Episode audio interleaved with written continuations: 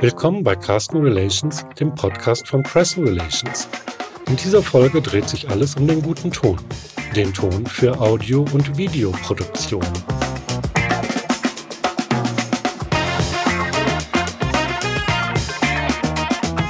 Mein Name ist Ralf Dunker und was Tonexperten alles leisten können, erfahre ich von Alexander Catarinelli, dem Inhaber des Tonstudios Szenario in München-Schwaben.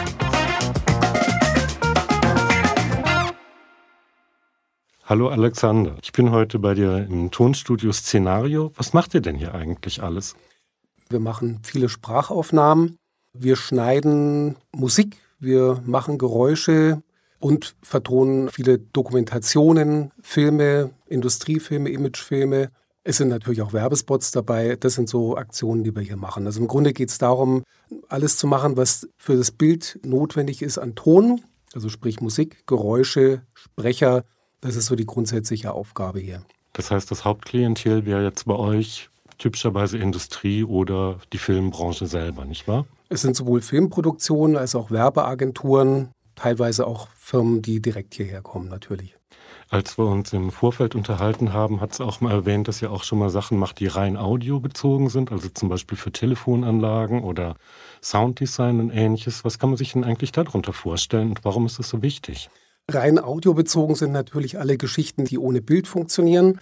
Da muss man halt einfach unterscheiden. Es gibt verschiedene Anwendungen. Wenn wir jetzt rein vom Audio sprechen, sind es eben zum Beispiel Hörbücher, E-Learning, Telefonansagen oder auch ein Funkspot. Es sind jetzt natürlich verschiedene Dinge, die da eine Rolle spielen. Wenn wir jetzt auf die Frage zurückkommen, was bedeutet Sounddesign? Sounddesign ist letztendlich das Versorgen eines Audioprogramms oder eines Bildes, eines Filmes mit Geräuschen, mit Soundeffekten. Als Beispiel, wenn ein Mann in einem Buch blättert oder seine Brille absetzt und neben das Buch legt, das sind alles relativ feine Geräusche, die man natürlich auch hören möchte und die macht man dann oft im Studio, weil es bei den Dreharbeiten eventuell nicht geklappt hat. Jetzt haben wir ja schon wieder die Brücke zum Video geschlagen. Bei Videos wird ja meiner Meinung nach viel zu oft unterschätzt, dass der Ton ja eigentlich die wesentliche Komponente des Videos ist. Wo kann man noch vielleicht den selbstgemachten Ton verkraften und auch ein bisschen schlechtere Qualität in Kauf nehmen? Und ab wann lohnt es sich denn auch wirklich in eine professionelle Tonproduktion begleitend zum Video einzusteigen? Man muss sagen, dass der Ton bei einem Film oder bei einem Video sicherlich mindestens 50 Prozent von dem ausmacht, wie dieses Video letztendlich auf den Zuschauer oder Zuhörer wirkt. Und hier ist auch ein für mich sehr wichtiger Punkt, den ich da zu anführen darf, dass man oft, wenn man sagt, es gefällt einem ein Film nicht oder ein Video gefällt einem nicht, dass man als Hörer oder Zuschauer oft nicht genau weiß, woran es liegt, vor allem dann, wenn der Ton zum Beispiel schlecht gemacht ist. Das heißt, vielleicht passt die Musik nicht zum Bild oder der Sprecher, der aufgenommen wurde, passt nicht zum Eindruck des Films oder zum Image der Firma. Und das sind so Sachen, die man als Zuhörer oft nicht bewusst dingfest machen kann, sondern die man eher subjektiv oder eher unterbewusst bemerkt. Also hier ist auch wichtig, welche Zielgruppe man beim Video ansprechen will. Wenn ich jetzt sage, ich möchte eine interne Mitarbeiterschulung machen, dann kann man auch mit einfacheren Mitteln oder als äh, auch Laiensprecher sowas vielleicht selber betreuen. Wenn ich aber sage, ich möchte für eine Firma ein Produkt oder eine Dienstleistung verkaufen, dann ist es in jedem Fall sinnvoll, da auch einen Profisprecher einzusetzen, weil nur der quasi die Seriosität eines Unternehmens wirklich vermitteln kann. Wenn ich jetzt aber dazu gezwungen bin, vielleicht Videos auch ohne einen professionellen Sprecher aufzunehmen, weil es jetzt zum Beispiel eine Dokumentation ist oder ich mache einen Vlog und muss eben mit mir selbst als Person vor der Kamera auskommen, was sind die schlimmsten Fehler, die man dabei macht und wie kann man sie vielleicht vermeiden? Hier ist es einfach nur wichtig, dass man kurze Sätze verfasst, wenn man etwas beschreiben will für sein Video. Es ist wichtig, dass man bei dem Aufnahmeequipment nicht an der falschen Stelle spart. Jetzt muss man dazu sagen, sind ja die Geräte heute alle digital. Das Problem, was man früher hatte, dass man mit analogem Rauschen oder ähnlichem zu kämpfen hatte im Aufnahmemedium, das ist heutzutage nicht mehr der Fall. Aber wichtig ist natürlich, wie das Signal, also sprich das Mikrofonsignal, in dieses digitale Aufnahmegerät kommt. Und da sollte man eben ein sehr gutes Mikrofon und auch einen guten Vorverstärker dafür, ein Preamp besorgen, damit dieses Eingangssignal in perfekter Qualität vorliegt. Die Aufnahme sollte auch möglichst ohne Hilfsmittel erfolgen, im Sinne, dass man äh, Filter oder Kompressoren einsetzt, die Lautstärken ausgleichen bei der Aufnahme. Auch hier der Hinweis, dass man zum Beispiel eine automatische Kompression unbedingt ausschalten sollte, weil das dann oft zu unangenehmen Pumpeffekten führt. Das ist das eine. Wichtig ist auch bei der Aufnahme, dass man trockene Räumlichkeiten hat und wenig Außengeräusche zum Beispiel oder Störgeräusche. Das heißt, der Aufnahmeraum sollte möglichst ruhig sein. Man sollte einen Raum nehmen, der vielleicht auch weiche oder verschiedene Oberflächen hat. Vorhänge, Teppich und so weiter, sowas hilft. Im Bad ist es eher schlecht, eine Aufnahme zu machen, da halt es natürlich mhm. entsprechend oder es klingt dann auch dumpfer. Und ich könnte mir vorstellen, dann spielt wahrscheinlich auch eine große Rolle dann eben, wie nah das Mikro am Sprecher ist, weil schlussendlich sehe ich das dann oft, dass die Leute das Mikro auf der Kamera haben, aus zwei Meter Entfernung sprechen, dann gewinnen natürlich die Hintergrundgeräusche sehr an Dominanz, nicht wahr? Da hast du völlig recht. Da gibt es ja die schönen Ansteckmikrofone, die man auch aus dem Fernsehen kennt, von Moderatoren, wie auch immer. Oder auch Headsets kann man auch machen, wenn es einem im Bild nicht stört, dass man ein Mikro vor dem Mund hat. Das sind natürlich dann die besten Möglichkeiten, um eine gute Tonaufnahme zu machen.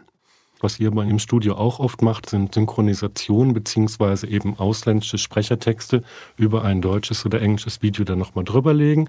Wo würdest du sagen, ab wann lohnt sich das dann eben statt der Untertitel wirklich auf den Sprechertext zu gehen? Auch hier gilt, wenn ich jetzt einfach ein Informationsvideo mache, wo es um rein technische Informationen für einen engeren, zum Beispiel Mitarbeiterkreis geht, da kann man auch mal, um dann Kosten zu sparen, mit Untertiteln arbeiten.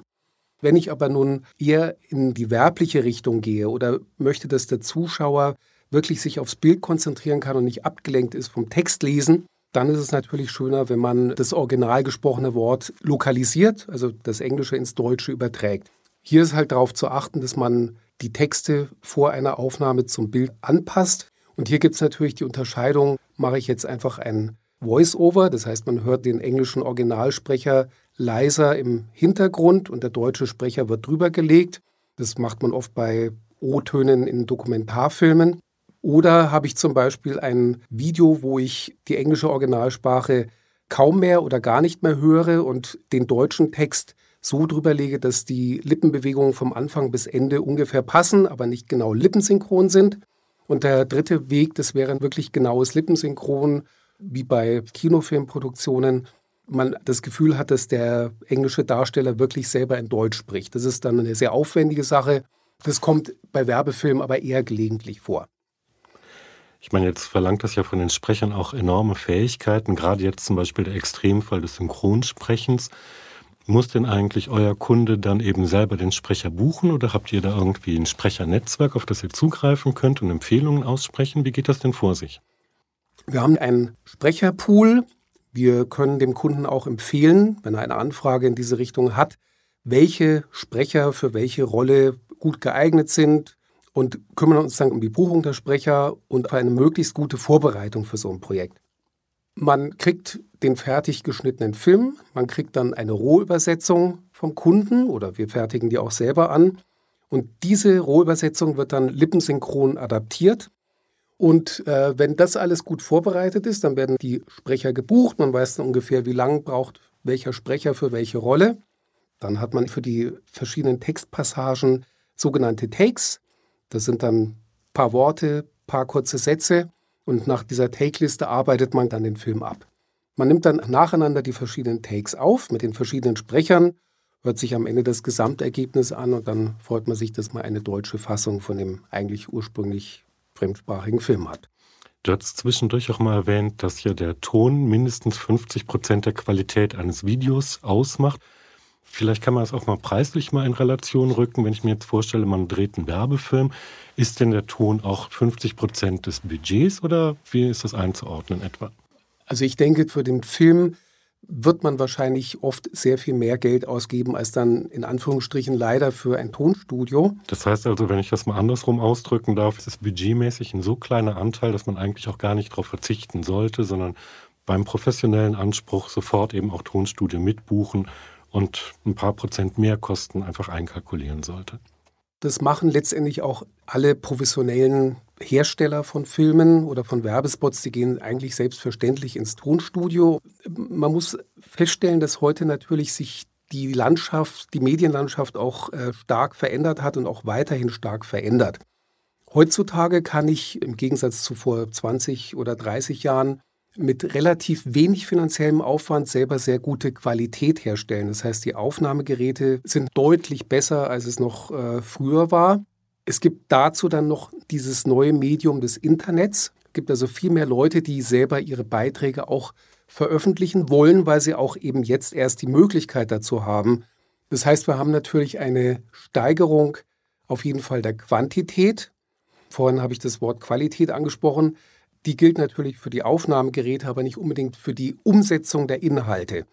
Es gibt da sicherlich ein Unterscheidungsmerkmal bei der Machart dieser Filme. Wenn ich jetzt einfach etwas ganz schnell social-media-mäßig im Internet vorstellen will, ist auch der kurze Weg oft sinnvoll. Wenn ich sage, ich bin eine Firma oder ich bin ein Dienstleister, der seine Leistungen oder seine Produkte professionell vorstellen will, da empfiehlt es sich, einen Sprecher einzusetzen, der das Ganze auch professionell vermittelt und den eigenen Anspruch auch unterstützt.